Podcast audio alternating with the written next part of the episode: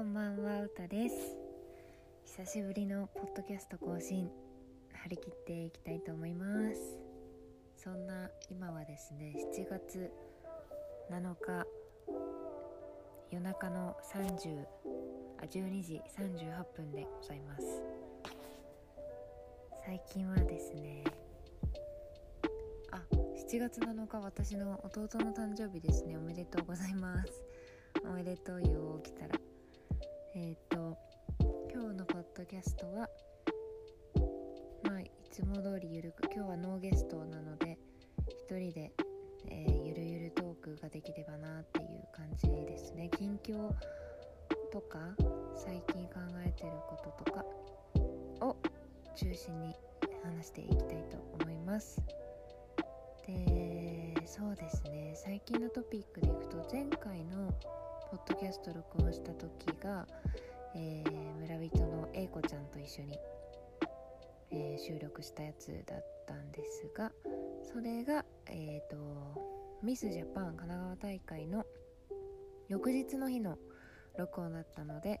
えー、ミス・ジャパン神奈川でグランプリ取りましたっていう話もその中でしたんですが改めてちょっと今日それに触れていきたいなと思うんですけどそうなんです。ミスジャパンに実は去年の12月年末ですね。に自分で応募したんですけどに書類を出してからまああの書類審査があったり一次審査があったりっていうので、まあ、水面下でいろいろ動いていたんですよね。であんまりいろんな人に大きい声で言ってなくって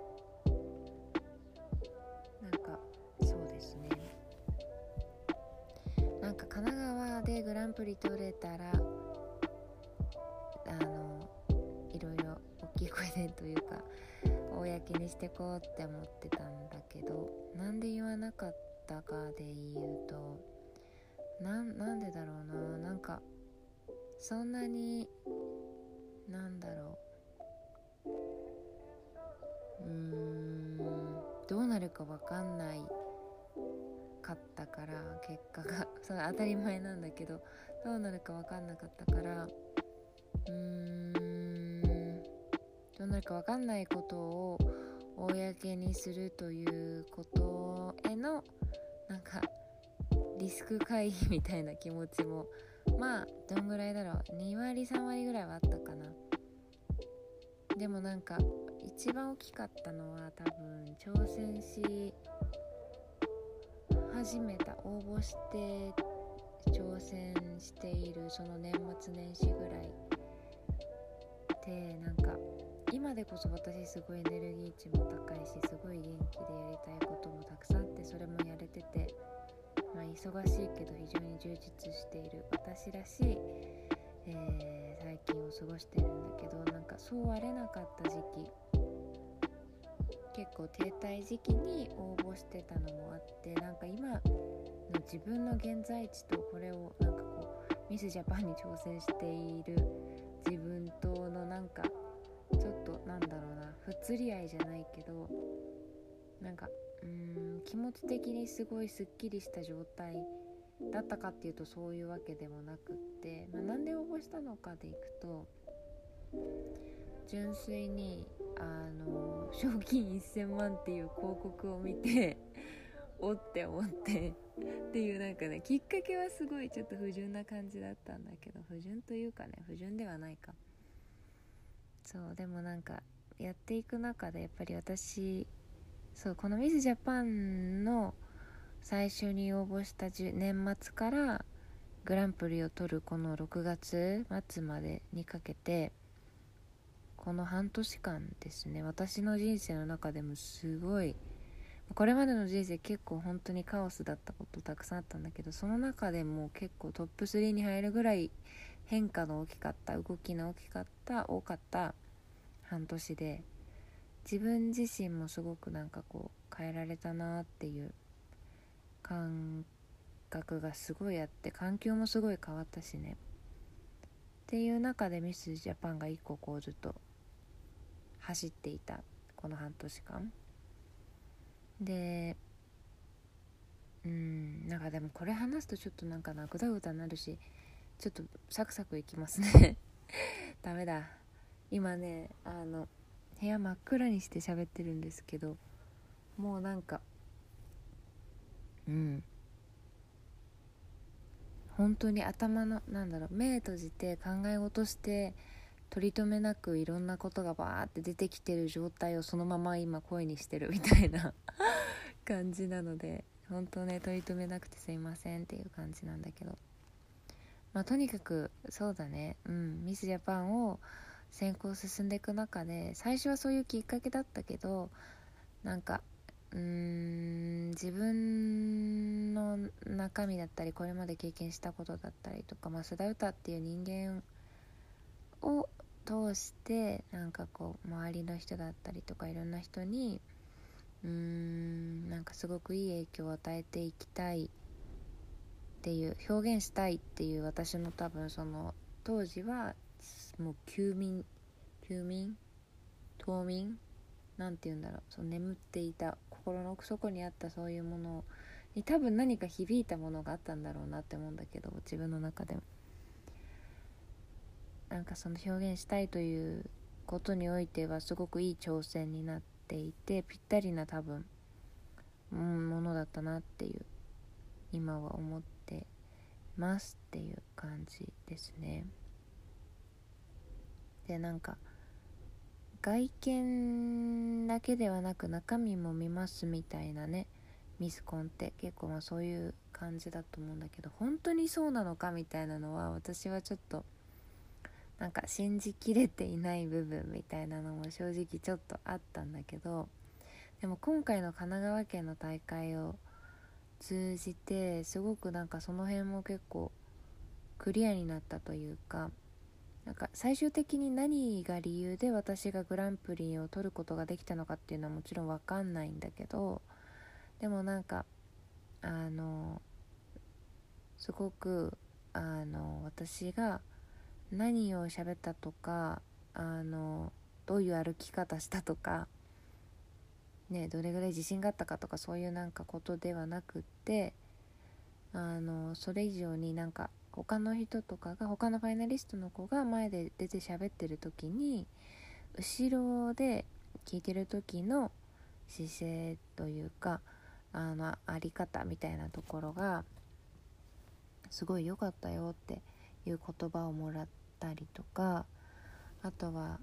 あのグランプリ取った後にファイナリストあなんかこうインタビューがあったんだけど動画の。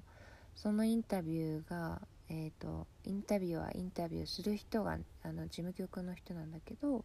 事務局の人が私以外のファイナリストの子たちを、まあ、どうでしたか？みたいな感じでインタビューバーってした後に最後に私だったんだけどそのインタビュー最中にその事務局の人がなんかすごいあの印象的だったのが須田さんがグランプリで良かったって言ってる子が多かったのがすごい印象的でしたっていう言葉を、まあ、いただけて私はそれがすごい嬉しくってあとはなんかすごい神奈川県大会のあのファイナリストの舞台裏での雰囲気だったりとか、まあ、なんか全体としての雰囲気っていうのがすごく良かったっていう風になんかいろんなところで言っていただけて私自身も参加しててそう思ったし多分周りのファイナリストの子もそう思ってたと思うんだけど本当になんか仲良くというか和気あいあいとしていてで私あの本当に平和主義で戦いガチンコの戦いとかもなんか熾烈な争いとかそういうのがすっごい嫌いなんですね。でまあおそらくその背景にはうーんなんだろうな。まああの中学高校ってやっぱり行ってないからなんか相対比較の世界にいなかったんだよね。比較対象がいなかったから。なんかその順位がつけられるとか部活もしてなかったしね。その順位がつけられるとかなんかこう比較して上下みたいなのとかなんか人間関係でちょっと戦いでバチバチみたいないい意味でもねその部活とかでもあると思うんだけどそういうのも経験してこなくて自分は自分みたいな感じでで生きたしやっぱ転校とかも多かったからその土地その学校の新しい環境でいい関係を築いて馴染まなきゃいけないみたいなものがやっぱり人一倍多かったからその新しい環境においてなんかこう平和的なムードというか関係性を築くっていうことは私めちゃくちゃ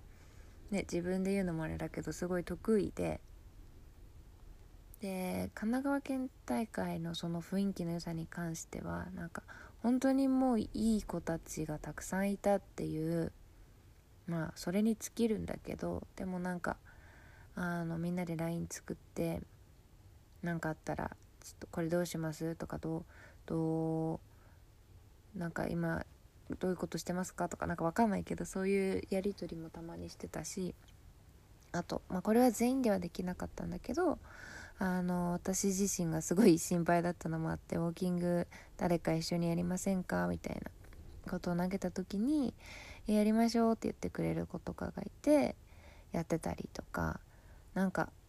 まああと裏の楽屋というか舞台裏でもすごいねみんなで集まって女子トークみたいなこととかもできててでこれは別に私の力だとか なんか私が何かしたっていうことを言いたいわけじゃないんだけどでもなんか少なからず私はそういう雰囲気にしたいなっていうのはあったしなんか自分が勝つ負けるっていう以上にやっぱり目の前にいる人とどういう関係を築くかとかどういう風な態度で接するかとか空気感だったりとかなんかそういうものってやっぱりすごく私のにとってプライオリティが高いくてやっぱそういうものにしたいっていう理想が平和的なものを求めているからそれがなんかこう、うん、叶ったというかうんそういう風なね平和なムードだったし周りの人もそういう風に言ってくれてで他のなんか審査してる人とか、まあ、運営してる人とかにもそれが伝わっていたというのはなんかすごい良かったなって思って、うん、なんかそんなことを思いました神奈川大会を経て。うん。そうですね。そんな感じミスジャパンに関しては。で9月29日に日本大会があるのでいやー本当に頑張りたい。ちょっと一番頑張んなきゃいけないのは体作りだなって思っててウォーキングと。ちょっと全然なんかなんだろうな。中身の部分って言ったらおかしいけどなんかそういう質疑応答とか。あとなんかこういろいろ思考を深めるみたいなことに関してもなんか得意分野だから そこは特に準備いらない準備いらないっていうか、うん、鍛える必要はあんまないんだけど体づくりとかあの体幹鍛えたりとかねすごい必要なので本当にあの甘い自分に打ち勝って頑張っていきたいと思います。またレポしますね。で最近はあとはそうだね。うーんなんかミスジャパンってすごくこうニュースとかにも各所取り上げてもらってで私が意図している意図してやっていること以上になんかすごく大々的になんかななってる部分もあったりとかしてなんかこう表現するとかっていうことについて結構最近考えるんですけどうーん、まあ、結論を表現することってめちゃくちゃ大事だなって最近思ってます。でなんかこの春この春って私なんかねこのポッドキャストで言い過ぎてるけど 本当にでも自分の人生の中でもこの春はもう大きな転換点だった。ですごいその中でなんかこうちょっと眠っていた須田歌がやっとなんかこう春になって冬眠から目覚めてでもなんかあれこれうちにあったものが全部わーって外に出てポッドキャスト始めてみたりねなんかインスタライブもまあなんかしたりだとかまあツイッターでも発信したりとか、まあね、ミスジャパンに出たりだとかなんかすごいなんか感じるままにというか私らしくすごく生きれてる感覚がすごいあるからあの本当に私の本来性なんだなって思うんだけど。でもなんかやっぱ表現したりとかうーん人に自分のことを知ってもらうっていうことを結構諦めてたり怠ったりとかもしてた時もあったりもしたんだけどでもそれってすごいうーん諦めないことちゃんと知ってもらうとかうん表現するってすごくいろんないいものにつながっていくなっていうのをすごい感じてて。特になんかこうやりたいことがたくさんあったりとかたくさんなくてもいいんだけどある人に関してはすごく表現することで広がる世界とか出会える人とかなんかそれをきっかけに連絡をくれて仲良くなれたりとかっていうことが本当に私この春からめちゃくちゃあって。つい最近とかもあったしね。なんか私のインスタでのあの投稿というか文章を読んですごくなんか元から知ってる友達だったんだけど改めて私となんか深い話とかなんかこういう話をしたいと思ったって思ってくれる人がいたりだとかあのこういうこと考えてる人だったんだっていうのを知ってあの初めてコンタクトをくれる人がいたり、ね、それですごく仲良くなったりとかはたまたねなんかこのポッドキャストをね私楽しくてただ趣味でやってんだけどを聞いてなんかね声の仕事がちょっと将来的にもらえるかもしれないみたいなね こととかねなんかこう見る人から見たらさなんか 何してるんだみたいな本当に思うと思うの本当に。で結構ね言われることもある。あのそんなネガティブな感じでは言われないけどえなんか何してるの？みたいなちょっと多分裏には大丈夫？みたいな気持ちがあったりとかするのかもしれないけど。まあね見る人から見たらそういう風に見えるんだろうなっていうのはすごく私も客観的に理解はしているんだけど私自身はすごくなんかこれが私だなって思うしなんかね多動症みたいなところがあるから。でもなんかフットワーク軽いのはね強みでもあるなってすごい最近それがそのフットワークの軽さだったりとかなんかうん新しいことをやってみることなんか全然臆さないところだったりとかがすごくうん人との出会いだったりとか、まあ、お仕事もそうだけどにつながってってるっていうのがすごい実感としてあるから本当に大事だなっていうのを改めて思いましたっていう最近ですね。うん。本当に。でなんか私は最近ねあとあのいろんな人に言われるのは歌歌にはマネージャーが必要だねって。それは何て言うの？ミスジャパンにでなってすごいなんかメディアとか出て芸能人みたいななんかそういう意味でのマネージャーじゃなくって結構ね私こういう風に強みもあるんだけどフットワーク軽いとか,、まあ、なんか新しいことに挑戦すぐできるとか。まあなんだろう人と仲良くするとかねなんか強みはもちろんあるんだけどなんかそれと同じようにやっぱり弱いところもたくさんあって例えばなんかこう自分のスケジュール管理とかキャパキャパシティの管理とか ねなんかすごい苦手な部分もたくさんあってなんかうまくちゃんとマネジメントしてもっとなんかこう自分自身をコンテンツにしたいって思ってるからこそなんかそこのなんだろうな、まあ、見せ方って言ったら私なんかあんまり好きじゃないんだけど。うーん。どうやってそれをなんかこうビジネスにしていくのかみたいなところとかもちょっとなんだろうね。あのあまり得意ではない領域だからそこまで自分ができるようになるっていうのも一つ手ではあると思うんだけど。なんかあまりにも人間苦手だと明確に分かっていることを潰すために多大な時間と労力を割くっていうのは私あんまり自分の生き方としてフィットしてなくって。であればなんか本当にうんその得意な人とまあなんかそれはビジネスっていう面とまあなんかね結婚とかもそうかもしれないけどそれを得意とする人とまあなんかパートナーだったりなんかまあバディになってお互い補い合いながら自分の得意っていうところに振り切ってフォーカスしてうんいいものを作っていくみたいなより良くなっていくみたいなところがすごいなんか理想だなって思ってて。もちろんねなんか最低限自分でちゃんとできるようにならなきゃいけないことはもちろんあるしそこは怠ってはいけないんだけどそうじゃない領域に関してはうんなんかそういう人とねかわかんない。仕事ベースとか案件ベースとかでなんか組んでいくのかもしれないけどなんかいろんなこうケミストリーというかなんだろうね。うん。一人で何でもやっていきたいとは思っていなくて、まあ、一人が楽で結構一人でいるの好きなんだけど苦手分野もたくさんあるのでなんかまあこういうふうに発信を続けることでなんかすごく共感してくれてこういうこと一緒にやりたいって思ってくれる人がもしかしたら出てくるかもしれないしこういうことできるよって言ってくれる人がいるかもしれないし